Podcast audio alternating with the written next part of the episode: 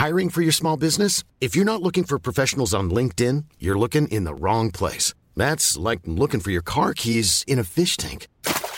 LinkedIn helps you hire professionals you can't find anywhere else, even those who aren't actively searching for a new job but might be open to the perfect role. In a given month, over 70% of LinkedIn users don't even visit other leading job sites. So start looking in the right place. With LinkedIn, you can hire professionals like a professional. Post your free job on linkedin.com slash people today.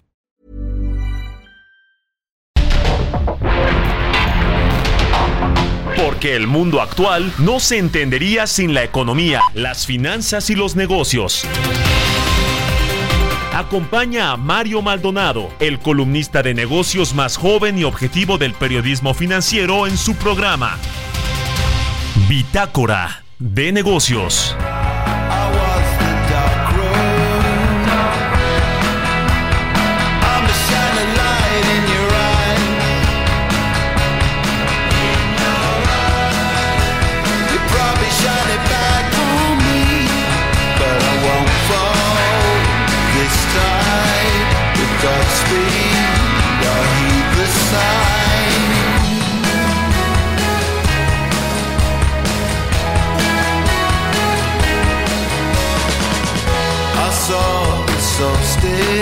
solstice, the service station on the road.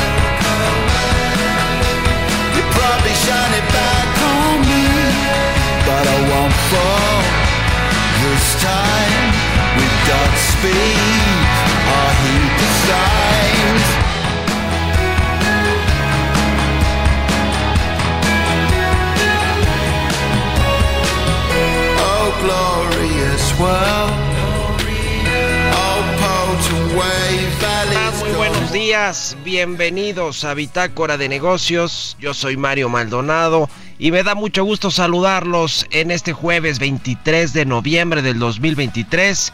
Estamos transmitiendo en vivo como todos los días en estas frecuencias del Heraldo Radio. Muchas gracias a todos y a todas por acompañarnos tempranito a las 6 que arrancamos la barra informativa de esta estación en el 98.5 de FM aquí en la capital del país y en el Valle de México. Y también un saludo a todos y a todas quienes nos escuchan en el interior del país, en la República Mexicana, a través de las estaciones hermanas del Heraldo Radio. Nos escuchamos también en eh, Estados Unidos, en el sur de los Estados Unidos y en cualquier parte del mundo a través de las aplicaciones de radio por internet y en el podcast de Bitácora de Negocios.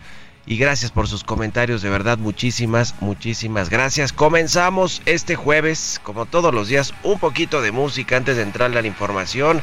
Esta semana hemos escuchado canciones de bandas que se presentaron en el Corona Capital, este festival de música que se presenta todos los años con mucho éxito y que reúne a bandas de, eh, de alto nivel importantes a nivel mundial. Y es el caso de esta inglesa que escuchamos de fondo, se llama Blur, es eh, esta canción The Narcissist esta eh, es el primer sencillo de su más reciente material de esta banda británica que lanzaron el 21 de julio de este año y se presentaron el sábado pasado en el Corona Capital, estos de Blur.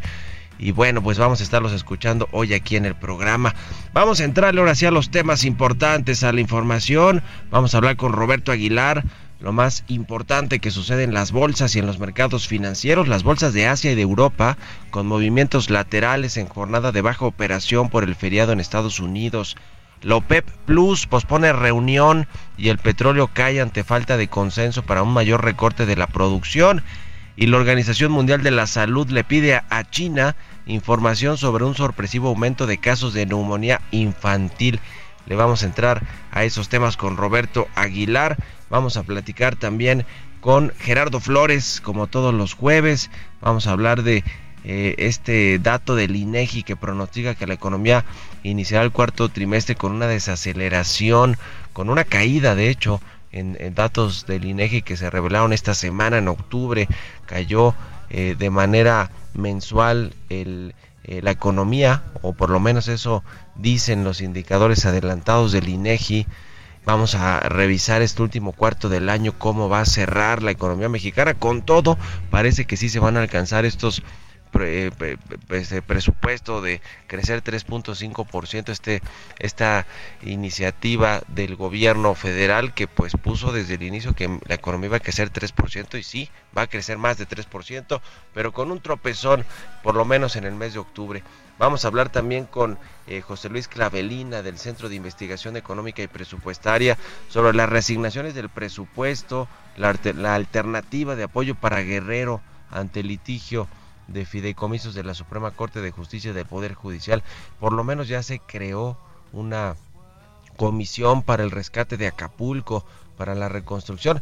El problema, o no sé si es el problema, es que eh, pues va a presidirla en el Senado de la República eh, eh, el, el padre de la actual gobernadora Evelyn Salgado, ni más ni menos que pues quien quería ser gobernador Félix Salgado Macedonio.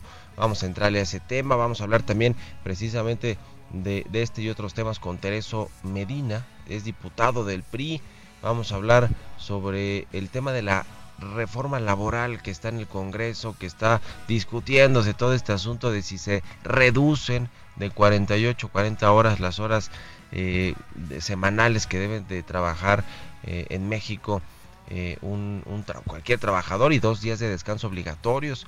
Eso se está debatiendo. Terminaron los, los foros del Parlamento abierto en el Congreso y vamos a platicar si va a avanzar o no, si van a votarla en las comisiones y luego en el Pleno de la Cámara de Diputados esta reforma laboral, además de otros asuntos que está también la negociación del salario mínimo, del aumento del salario mínimo que hemos platicado con el presidente nacional de la Coparmex, José Medina Mora, nos ha dicho que más del 100% ha aumentado el salario mínimo en este sexenio y quieren otro aumento eh, pues cercano al 15%.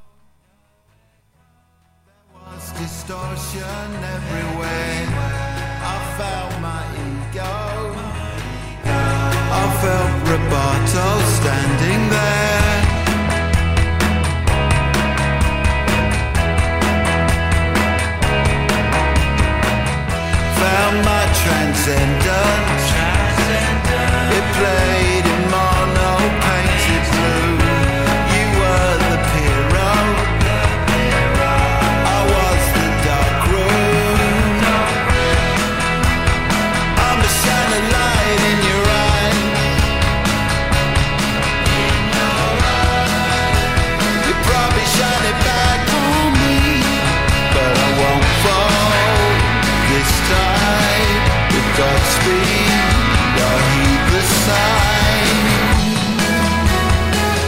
Vámonos al resumen, al resumen de noticias, lo más importante que está sucediendo con Jesús Espinosa.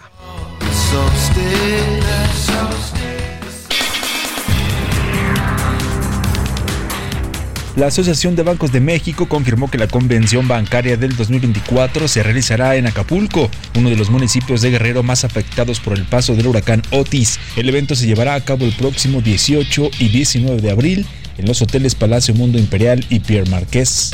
El Servicio de Administración Tributaria informó que en apoyo a los afectados por el paso del huracán Otis por la costa de Guerrero, de octubre del 2023 a febrero del próximo año no se cobrarán impuestos a estos contribuyentes como se ha previsto en el plan de reconstrucción del gobierno federal anunciado el pasado primero de noviembre.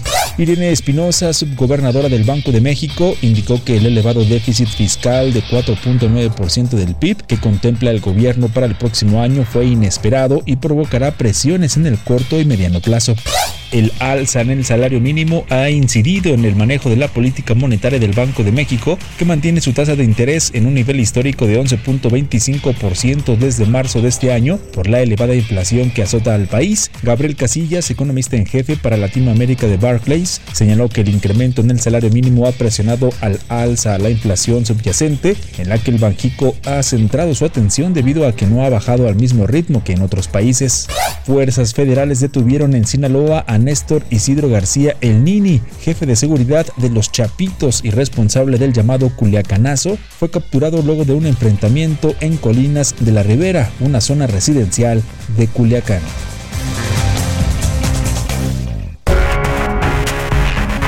El editorial.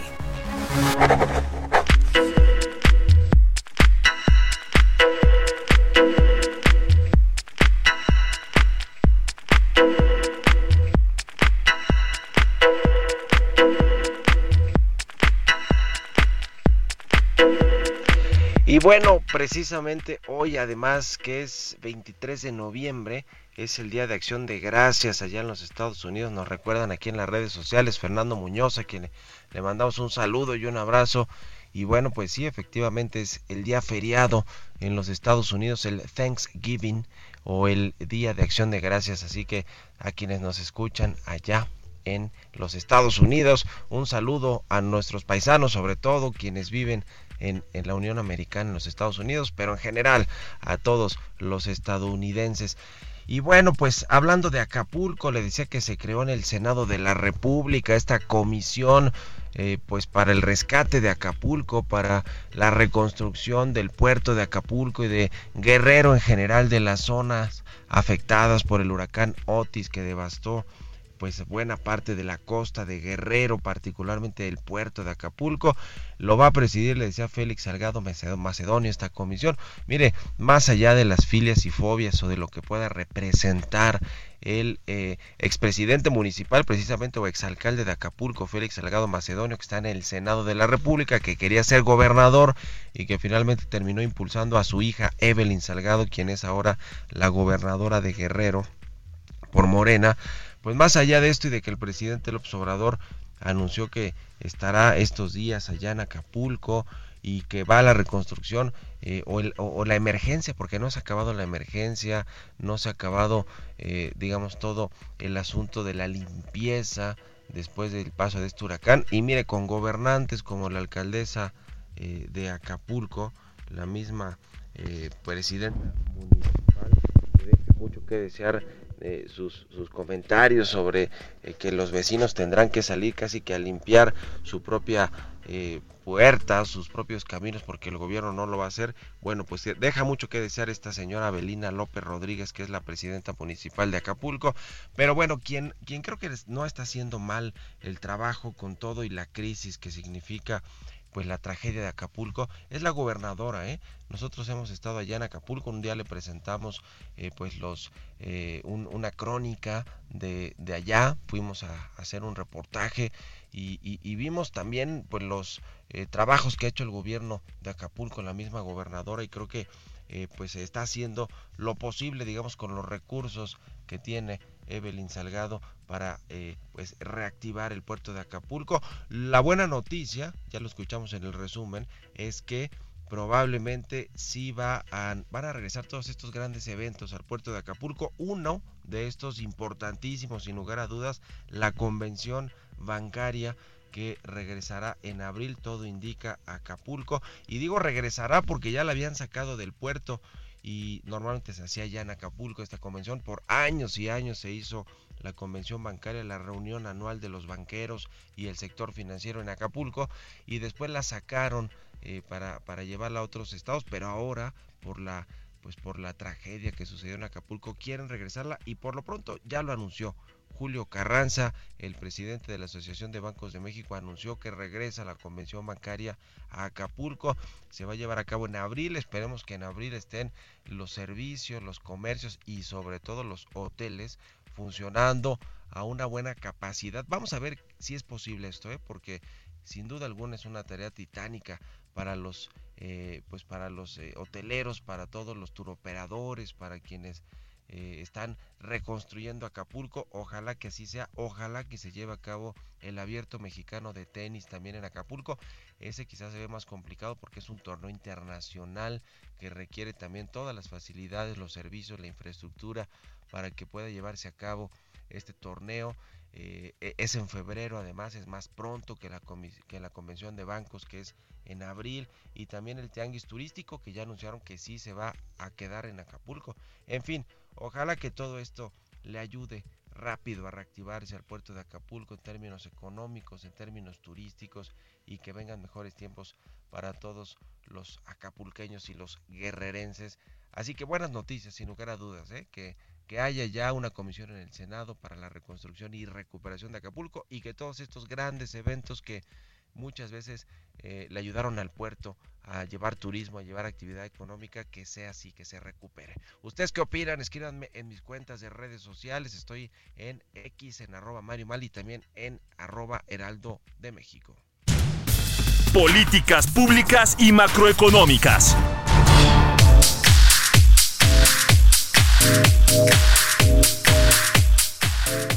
Y bueno, vamos a platicar eh, como todos los jueves con Gerardo Flores. Ya está con nosotros mi querido Gerardo. Muy buenos días.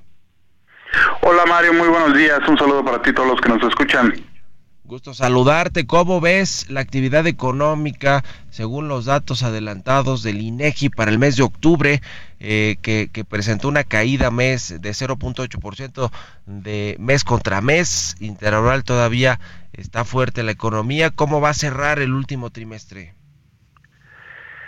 Pues mira, todo indica que el último trimestre desde luego va a estar más débil que los primeros tres trimestres del año, eh, así lo están indicando los, los eh, digamos, los reportes o los, los índices que nos está reportando el INEGI, particularmente este indicador oportuno de la actividad económica, eh, que por ejemplo, para empezar, el dato de septiembre también fue corregido, eh, un mes antes habían estimado que se había crecido eh, con respecto a agosto en 0.2%, y ahora el INEGI corrige y dice que es 0.1 y, y, la estimación para octubre es, como bien decías, eh, negativa en este caso, ¿no? Eh, entonces ahí hay signos de que la economía se ha venido desacelerando y todo apunta que pues que el cuarto trimestre va a ser un trimestre flojón eh, y pues eh, con ello es muy probable que la tasa de crecimiento anual del PIB no se ubique exactamente en el 3.5% que se ha estado manejando últimamente, quizá ligeramente abajo de eso, ¿no? En un posiblemente entre un 3 y un 3.3 y un 3.4, ¿no? Parece que, que por ahí se, se va a ubicar un crecimiento importante, desde luego, pero va a ser insuficiente pues para que se recupere todo lo que no se logró en los primeros años. Eh, el fin de semana la, la oficina de la presidencia se ve que hizo un esfuerzo importante para difundir en redes esta idea de que somos el país que de, de los que más está creciendo en entre los países miembros de la APEC este destacando esta tasa del 3.5%, ¿no? Pero pues la verdad es que se les olvida que los primeros años pues no crecimos o caímos de manera importante, ¿no? Lo mismo ocurrió eh, digo, todos los países miembros de la APEC pues, padecieron el COVID igual. Eh, sin embargo, eh, traen eh, desempeños de crecimiento económico mucho mejores que los de México. Ya cuando tomas en cuenta, para hacer un comparativo este, más real, eh, si tomas en cuenta los cinco años de gobierno que lleva la administración del presidente López Obrador, pues vas a, encontrarte con que México, en, lejos de estar entre los países que más ha crecido eh, entre los países miembros de la PEC, eh, pues en realidad se ubica como en el lugar 18 de 20. Eh, entonces no salimos bien librados, ¿no? Eh, y por eso digo que este crecimiento del 3.5 va a ser insuficiente para poder recuperar pues lo que no se logró en los otros cuatro años, ¿no? Pues sí, eh, por lo menos va a crecer la economía hasta 3.5% este año con todo y el tropezón de octubre, pero efectivamente, pues en general si lo comparamos a nivel sexenal, va a haber un crecimiento muy pegado al cero, al 0.5% en el sexenio y además de todo el 2024 será de desaceleración y ahí estará sí. pues otro problema para la, la, economía mexicana, también tomando en cuenta que Estados Unidos este año le fue bien o le ha ido bien en términos de actividad económica, ¿no, Gerardo? Exacto. Eh, sin embargo, también hay eh, algunos indicios de que se está desacelerando esa economía y sabemos también que generalmente eh, en cuanto entra en, en etapa de desaceleración, termina por pasarnos factura, ¿no? Por la estrecha interrelación que hay entre nuestras economías. Eh, sin duda se espera un crecimiento también en, en 2024, pero como bien señalas, pues es, ya es, eh, digamos, más desacelerado eh, y pues habrá que ver eh, cómo, cómo se desenvuelve la economía de Estados Unidos en 2024, ¿no? que es la que trae ahorita más signos de desaceleración en comparación con la mexicana. Muy bien, muchas gracias mi querido Gerardo, un abrazo y muy buenos días. Muy buenos días Mario, un abrazo igualmente. Gerardo Flores, sígalo en sus redes sociales, está en su cuenta de X, Gerardo Flores R6 con 21. Vámonos a otra cosa. Economía y mercados. Roberto Aguilar ya está con nosotros. Mi querido Robert, buenos días, adelante. ¿Qué tal, Mario? Me da mucho gusto saludarte a ti y a todos nuestros amigos. Fíjate que se dio a conocer el dato de la inflación de la primera quincena de noviembre, 4.32% a tasa anual que sí es eh, ligeramente más alta de la quincena previa, así como se lo, lo, estimaba el mercado, y tiene que ver con el tema de este retiro de los subsidios a las tarifas eléctricas que aplica el gobierno a algunas poblaciones que por el extremo calor pues requieren más energía eléctrica, se acaba ese tema y tiene un impacto. De hecho, las tarifas de electricidad son lo que encabezan justamente el aumento de los productos de la, de la canasta de bienes y servicios para medir la inflación, electricidad, huevo, transporte aéreo, tomate verde, jitomate, fue lo que más subió. Y fíjate que es interesante porque también el INEGI hace una medición de diferentes eh, estados que están arriba o debajo de la media nacional justamente de la inflación y uno de los estados que encabeza que estuvo debajo de esta eh, situación del comportamiento de los precios fue precisamente Guerrero y ahí seguramente hubo alguna influencia del huracán sobre este tema que interrumpió las cadenas de abasto y suministro en aquel estado. Mientras tanto te platico que las bolsas asiáticas y europeas cotizaban planas con los mercados manteniendo el avance de la semana a medida de que crece la confianza de que las tasas bajarán en todo el mundo el próximo año, mientras que los precios del petróleo retrocedían. Los inversionistas también estarán pendientes de un posible apoyo por parte del gobierno de China al mercado inmobiliario. Se espera que el volumen en todo el mundo sea limitado por la festividad de Acción de Gracias en Estados Unidos y también están de feriado en Japón. Los precios del petróleo caían aproximadamente un 1%, ampliando las pérdidas de la sesión anterior, después de que la OPEP Plus anunciara que posponía una reunión, desatando la especulación de que justamente el grupo podría no profundizar los recortes de producción el próximo año debido a la distancia o disidencia más bien de los miembros africanos, según fuentes de la OPEP Plus. Angola, Congo y Nigeria pretenden elevar sus cuotas de suministro para 2024. También te comento que el descenso de la actividad empresarial en la zona euro se atenuó en, en noviembre, pero un sondeo indica que la economía del bloque volverá a contraerse este trimestre, ya que los consumidores siguen conteniendo el gasto. La Organización Mundial de la Salud le pide cuentas a China, Mario, otra vez esta pesadilla sobre un tema de que está generando mucha especulación, el aumento de enfermedades respiratorias en los niños allá en China y el tipo de cambio, Mario, cotizando justamente en estos momentos en 17.14. Buenísimo, mi querido Robert. Muchas gracias y nos vemos al ratito en la televisión. Gracias, Mario. Muy buenos días. Roberto Aguilar, síganlo también en sus cuentas de redes sociales en X, Roberto AH. Son las 6.24, nos vamos a la pausa y volvemos con más aquí a Bitácora de Negocios.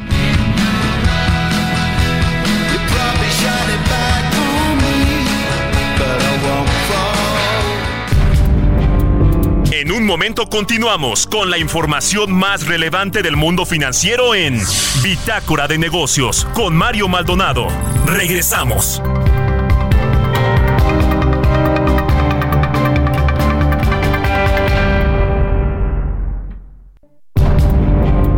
Estamos de vuelta en Bitácora de Negocios con Mario Maldonado. Vive un mes lleno de ofertas exclusivas y dinamismo con Ford Escape híbrida. Estrénala a 24 meses sin intereses más seguro promocional. Visita a tu distribuidor Ford más cercano. Consulta términos y condiciones en Ford.mx, vigencia del 1 al 30 de noviembre de 2023.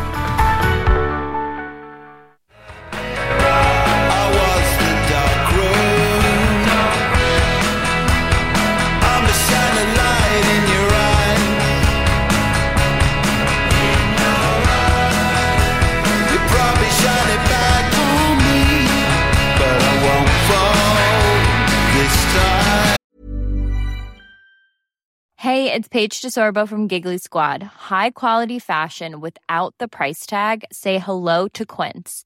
I'm snagging high-end essentials like cozy cashmere sweaters, sleek leather jackets, fine jewelry, and so much more. With Quince being 50 to 80% less than similar brands.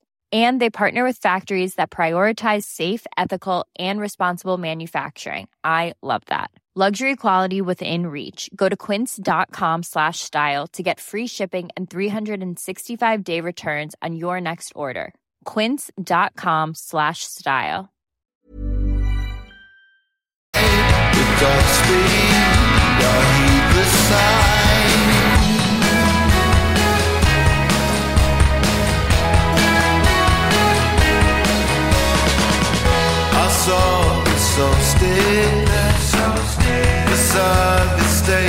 and I'm the road.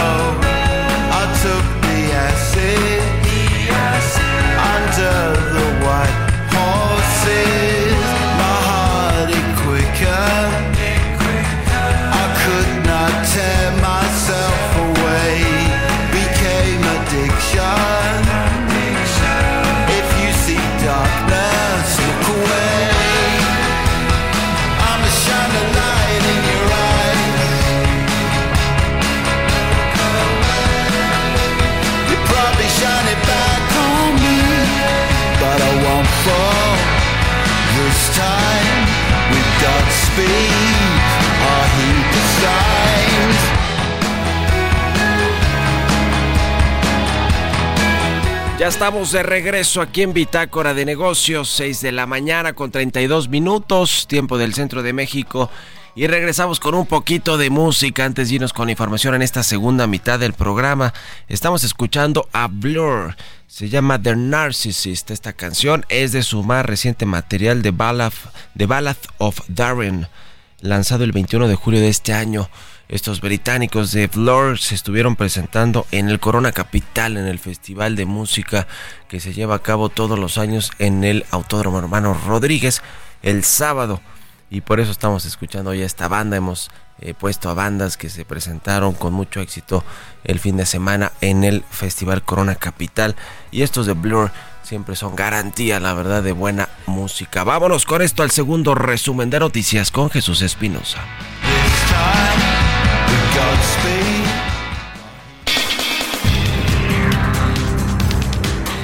Panorama de la economía de México para el cierre del año maneja escenarios mixtos. Por un lado, superará las expectativas de crecimiento para todo el 2023 y por el otro, seguiría registrando una tendencia de desaceleración, de acuerdo con el indicador oportuno de la actividad económica que realiza el INEGI. En el acumulado de los primeros 10 meses del año se registraría un aumento de 3.4% a tasa anual. Las ventas por el Buen Fin 2023 en la Ciudad de México crecieron casi 5% contra los resultados finales del 2022 y fueron 5.3% superiores a la estimación realizada previo al inicio de la campaña. De acuerdo con la Cámara de Comercio, Servicios y Turismo de la Ciudad de México, las ventas alcanzaron los 43.688 millones de pesos, 4.9% más que en el año pasado. De acuerdo con datos desestacionalizados del Instituto Nacional de Estadística y Geografía, los ingresos por suministros de bienes y servicios del comercio minorista, principal indicador del consumo privado, cayeron 0.24% a tasa mensual durante septiembre pasado. Por cuestiones de agenda, el presidente de Estados Unidos, Joe Biden, rechazó la invitación de Milei para su toma de posesión en Argentina. La Casa Blanca aseguró que Biden felicitó a Milei por su elección y dialogaron sobre la importancia de una sólida relación entre sus países. Entrevista.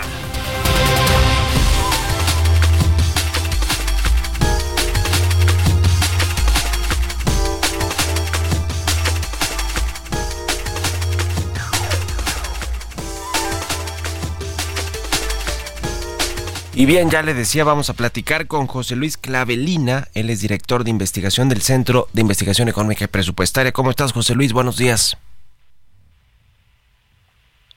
No se escucha José Luis Clavelina. Vamos a retomar rápido la llamada con él. Vamos a platicar de eh, esta eh, pues eh, reasignación de recursos presupuestales para el rescate de Acapulco.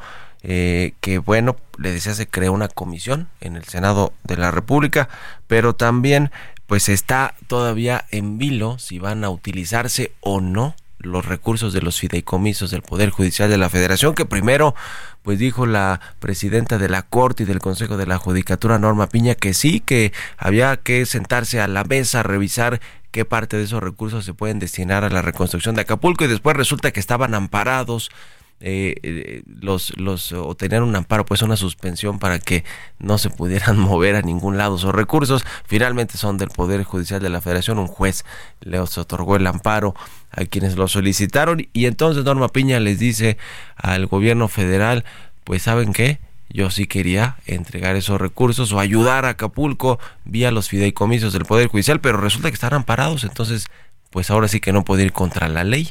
Y, se ha vuelto un, todo un tema, todo un asunto. Eh, lo cierto es que pues el presupuesto que el gobierno destinó a Acapulco en realidad no es nada concreto, ¿no? Son ampliaciones de programas sociales, mayor presupuesto a la Comisión Federal de Electricidad y algunas otras instancias. Vamos a platicar, le decía, ya tenemos a José Luis Clavelina. ¿Cómo estás, José Luis? ¿Nos escuchas ahí? Buenos días. Sí, ¿qué tal, Mario? ¿Cómo estás? Buenos días. Gusto saludarte. ¿Cómo está el tema de los presupuestos para la reconstrucción de Acapulco? Sí, pues mira, desde lo que se aprobó no, no identificamos recursos específicamente para el caso de la reconstrucción de Acapulco. Sí hay recursos para desastres naturales, se hicieron algunas ampliaciones que quizás podrían estar destinadas a, a la reconstrucción o a programas sociales en la entidad en cada año el gobierno cuando presenta el paquete económico, en específico en los criterios generales de política económica, pues publica también una estrategia de cómo puede enfrentar estos eh, desastres naturales. Y bueno, eh, este año nos dice que tiene una un seguro, ¿no? Contrató seguros por 5 mil millones de pesos este, y además un bono catastrófico por 485 millones de dólares, ¿no? Y, bueno, parte de esos recursos posiblemente también se vayan a destinar a, a la reconstrucción, ¿no? Sin embargo, no, no es todo ese eh, dinero el que se va a destinar. Eh, en los mismos criterios generales de política económica dice que para huracanes, por ejemplo, que se puedan presentar en el Pacífico, eh, hay 125 millones de dólares. Entonces, la, magnitud de estos recursos es pequeña si lo comparamos con las necesidades de reconstrucción que requiere Acapulco.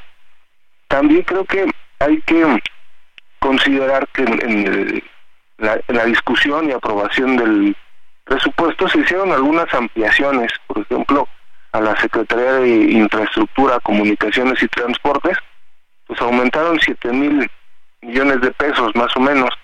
Eh, posiblemente, o sea, no están etiquetados, pero esperemos que parte de esos recursos pues sean destinados a la reconstrucción.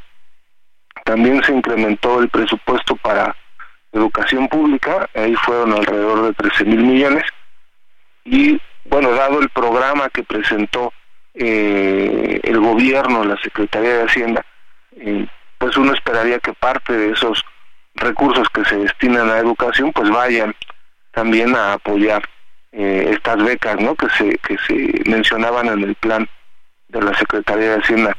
Eh, hay que recordar que ese plan era de alrededor de 61 mil millones entonces pues posiblemente de ahí puedan obtener algunos recursos no aparte del del Fonden de lo que queda del Fonden que pues son alrededor de 13 mil millones no entonces bueno no hay recursos identificados específicamente para el caso de Acapulco, pero esperemos que de esto que te acabo de mencionar, estas ampliaciones y de estos seguros y bono catastrófico que, existen, pues parte se destina a, la reconstrucción y a los programas sociales que están ahí operando en el Estado.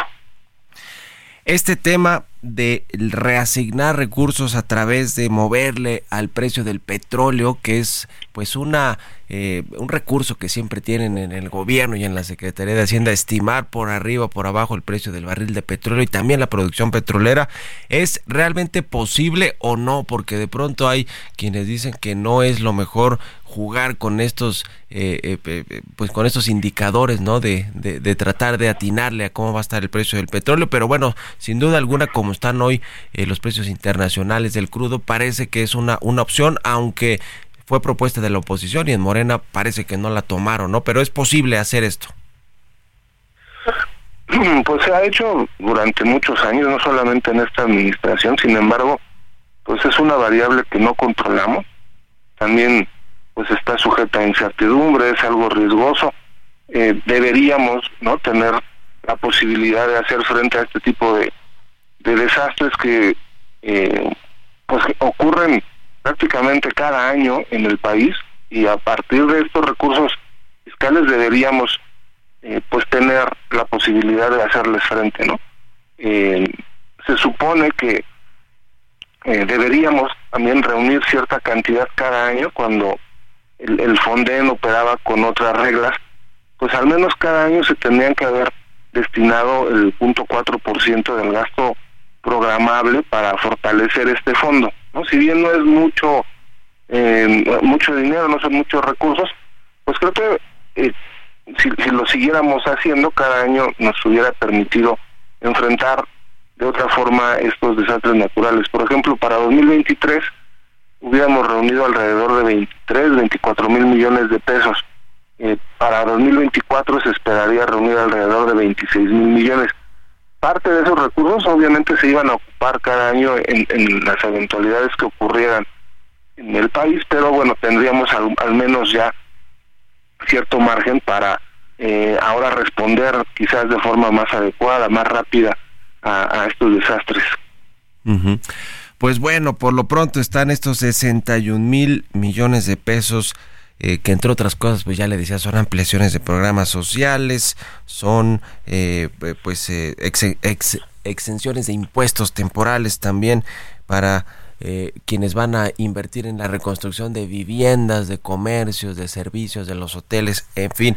Eh, Tú, co- como ves el tema, te pregunto por último, José Luis, ¿será posible que para el próximo año se puedan llevar a cabo estos eventos de talla internacional como el tianguis turístico, incluso los deportivos como el abierto de tenis o la convención bancaria, ya con una infraestructura pues más o menos eh, recuperada en términos de servicios, de hoteles y demás en Acapulco? Pues esperemos que se puedan llevar a cabo. Estos eventos van a estar en la zona eh, hotelera, ¿no? En una zona que siempre se ha privilegiado en Acapulco. Lo que yo pienso es que en, todo el territorio que eh, pues implica el, el desastre va a ser una recuperación muy lenta y, y quizás parcial, ¿no? Y que va a llevar algunos años para, para que se recupere totalmente la economía en Acapulco.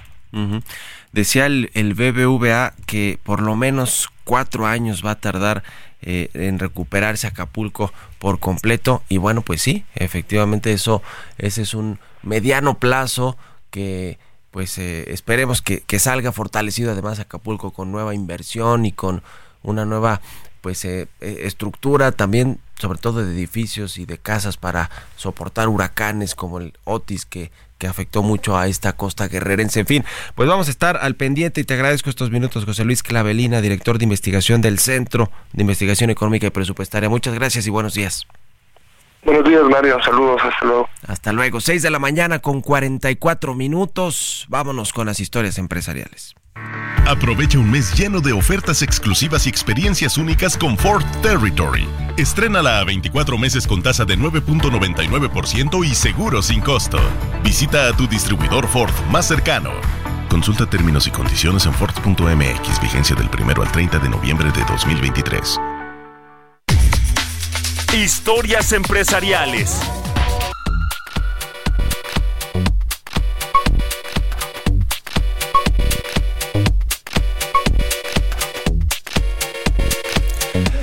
Y bueno, en noticias internacionales, después de lo que ha pasado, por ejemplo, con este inversionista Sam Altman en eh, OpenAI, esta empresa eh, que después dice que regresó a Microsoft y no, después lo regresaron otra vez a, a esta empresa de inteligencia artificial OpenAI. Bueno, hablando de multimillonarios, también en el mundo de la moda, el grupo francés eh, Louis Vuitton, eh, Moet y Genesis, así se llama, LVMH, que es un conglomerado, un grupo que tiene varias marcas de lujo en todos los sectores de ropa, de bebidas y demás. Es propiedad en su mayoría del multimillonario francés Bernard Arnault y eh, pues se informó que tiene nuevo eh, que, dejó él anunció que dejó la pues la eh, la presidencia no la presidencia de este gran grupo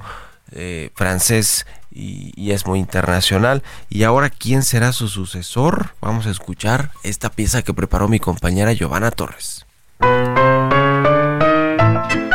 la marca Louis Vuitton fue fundada en 1854 en París, Francia. Louis Vuitton había observado un tipo de material que podía apilarse fácilmente y en 1858 Vuitton presentó su baúl con lona, Trianon, comenzando así un diseño más ligero y hermético. Muchos otros diseñadores de baúles y maletas imitaron el estilo y el diseño. Durante seis años consecutivos, entre el 2006 y el 2012, Louis Vuitton fue considerada como la marca de lujo más valiosa mundo.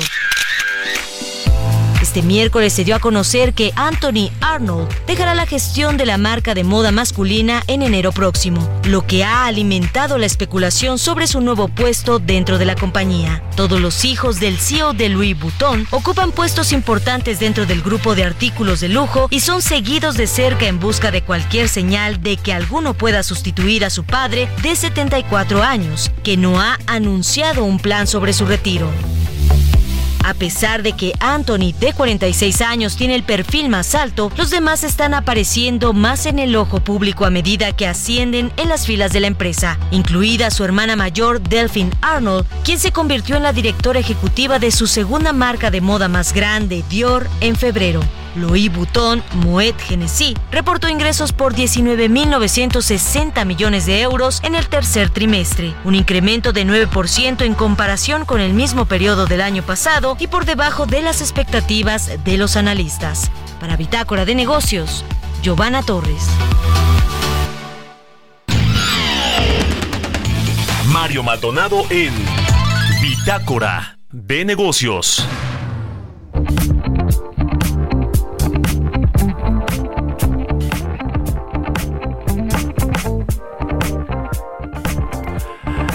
Bueno, pues le comentamos esta misma semana que ya hay conclusiones sobre esta propuesta, esta iniciativa legislativa de reducir la jornada laboral de 48 a 40 horas en México y de mantener o, pues de mantener para buena parte de los trabajadores, pero para otros no, dos días obligatorios de descanso a la semana. Este dictamen eh, ya tuvo un parlamento abierto donde fueron pues eh, a discutirlo, fueron a discutir esta iniciativa, eh, pues varios expertos, además de los legisladores, por supuesto, varios expertos en materia laboral, de si es viable o no, sobre todo eh, del, tomando en cuenta lo que sucede en el mundo, la práctica internacional, pero también las empresas, ¿no? Las empresas que vaya que la han sufrido con el asunto de los trabajadores, no solo con los aumentos al salario mínimo que le decía que también es un eh, tema que ya está negociándose para el próximo año de incremento al salario mínimo que, que ese sí ha tenido un aumento muy importante. ¿eh? Eh, el presidente López Obrador dijo que va a darse a conocer esta negociación tripartita de aumento al salario mínimo en diciembre próximo. la Comisión Nacional de Salarios Mínimos, la CONASAMI, que es el organismo donde están integrados el gobierno, los sindicatos de trabajadores y la iniciativa privada, pues que va a haber un aumento. Le decía que hay quienes están eh, pues en la Coparmex, que son los patrones, donde están incluidos los patrones, la Confederación Patronal de la República Mexicana, por un aumento de 12.8%, pero obviamente pues en el gobierno quieren que sea de 20%, ¿no? O los trabajadores también quieren que sea de 20%. Entonces, eso junto con aumentar las cuotas eh, que pagan eh, las cuotas patronales para las afores, la reforma al outsourcing y otros asuntos, pues le han puesto más complicado el tema a los empresarios, sin lugar a dudas, ¿no? A los patrones y sobre todo a los micro, pequeños y medianos empresarios que son los más importantes del país, es decir, más de 9 de o 9.5 de, de cada 10 empresas son, son pymes, ¿no? Son de estas pequeñas y medianas empresas y son las que de pronto batallan con estos asuntos y, de pronto también le abren la puerta a la informalidad, ¿no? Pues mejor pagamos por fuera los salarios y por fuera nos arreglamos con los trabajadores para no entrar en el tema de, la, de esta eh, jornada laboral de 48, 40 horas, en fin, es todo un asunto, sin lugar a dudas, lo que suceda con esto, pero le decía que ya hay eh, conclusiones, algunas conclusiones de este documento, esta iniciativa legislativa para reducir eh, las horas laborales. Y vamos a platicar con el diputado del Partido Revolución Institucional, Tereso Medina, sobre este tema. ¿Cómo está, diputado? Buenos días. ¿Qué tal, Mario? Buenos días. A la... Gusto saludarlo. ¿Cómo va este asunto? ¿Cuándo, ¿cuándo se, se, prevé que, que, lo vayan a votar, que lo puedan llevar al Pleno? ¿Hay consensos o no respecto a este tema? Bueno, mira, Mario, quiero comentarle al público que nos escucha para decirles que se terminó el Parlamento abierto, como tú lo sabes, fueron cinco sesiones y bueno, ahí escuchamos a las voces empresariales, a los académicos, a los magistrados, a los dirigentes sindicales, a todas las voces del mundo del trabajo que estuvieron presentes en el Parlamento. Y en conclusión te puedo decir tres puntos muy importantes. El primero es que todos los sectores productivos, incluyendo los empresarios, están de acuerdo, incluso aceptan que es tiempo de los trabajadores y que es tiempo de analizar la reducción de la jornada de 48 a 40 horas. Es decir, están de acuerdo que sí es una medida que se debe tomar y se debe reformar la, reducción de la jornada laboral. Aquí el tema es en qué momento y cómo este, vamos a, dar este gran paso. Y y en ese sentido, también igual, hay voces que se proponen, sobre todo los empresarios, proponen que esta reducción de jornada no debe ser de golpe, sino debe ser gradual. En ese sentido, unos proponen años, otros proponen a ocho años, en fin, en ese sentido está ahorita en este momento el debate. Entonces yo espero, yo espero que haya consenso eh, en los diputados federales en la 65 legislatura y que en ese consenso nos pongamos de acuerdo, no tenemos que puede transitar, que es la reducción de jornada, sino, sino en el cómo vamos a llevar a cabo esta, este acuerdo y cómo vamos a llevar a pleno la posibilidad de reformar el artículo 123, porque es una reforma y después reglamentar en la Ley Federal del Trabajo cómo vamos a operar esta reducción de jornada. Entonces, nosotros por nuestra cuenta, el Partido Revolucionario Institucional que en este caso yo represento, incluyendo en mi doble papel que es la voz del sector obrero, nosotros reafirmamos que no le vamos a dar la espalda a los trabajadores y sí, sí estamos de acuerdo en dar este gran paso, pero también hacemos un llamado a que en este tema no vaya a significar, eh, digamos, una jugada de, de vencidos y vencedores, sino que al contrario, que sea un espacio para que se construya un gran pacto social nosotros pensamos que en México estamos todos y sería una muy buena noticia ponernos de acuerdo en unidad para poder lograr la posibilidad de dar este gran paso que los trabajadores ya están esperando. Mario. Bueno, pues lo, lo, lo que quiere si no están muy de acuerdo con todo esto, de acuerdo sí que haya menos horas de trabajo, más tiempo para esparcimiento y, días de descanso, pues son los empresarios por lo que puede representar en términos de carga laboral y de productividad. Pero bueno, ya, ya se, se, esgrimieron todas estas conclusiones en estos foros de Parlamento Abierto y vamos a estar muy pendientes de cuando se lleve eh, eventualmente al Pleno, si es que se, se va a votar en algún momento esta iniciativa. Le agradezco, diputado, estos minutos. Buenos días. Al contrario, buenos días, Mario, las órdenes. Hasta luego. Con esto nos despedimos. Gracias a todos y a todas ustedes por habernos acompañado este jueves aquí en Bitácora de Negocios. Se quedan con Sergio y Lupita en estas frecuencias del Heraldo Radio. Nosotros nos vamos a la televisión, al canal 8 de la televisión abierta, las noticias de la mañana. Y nos escuchamos aquí mañana tempranito a las 6. Muy buenos días.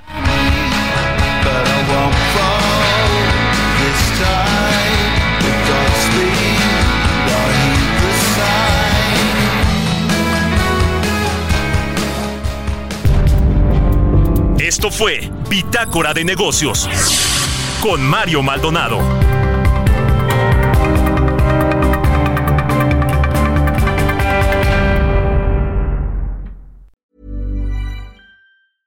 Even when we're on a budget, we still deserve nice things.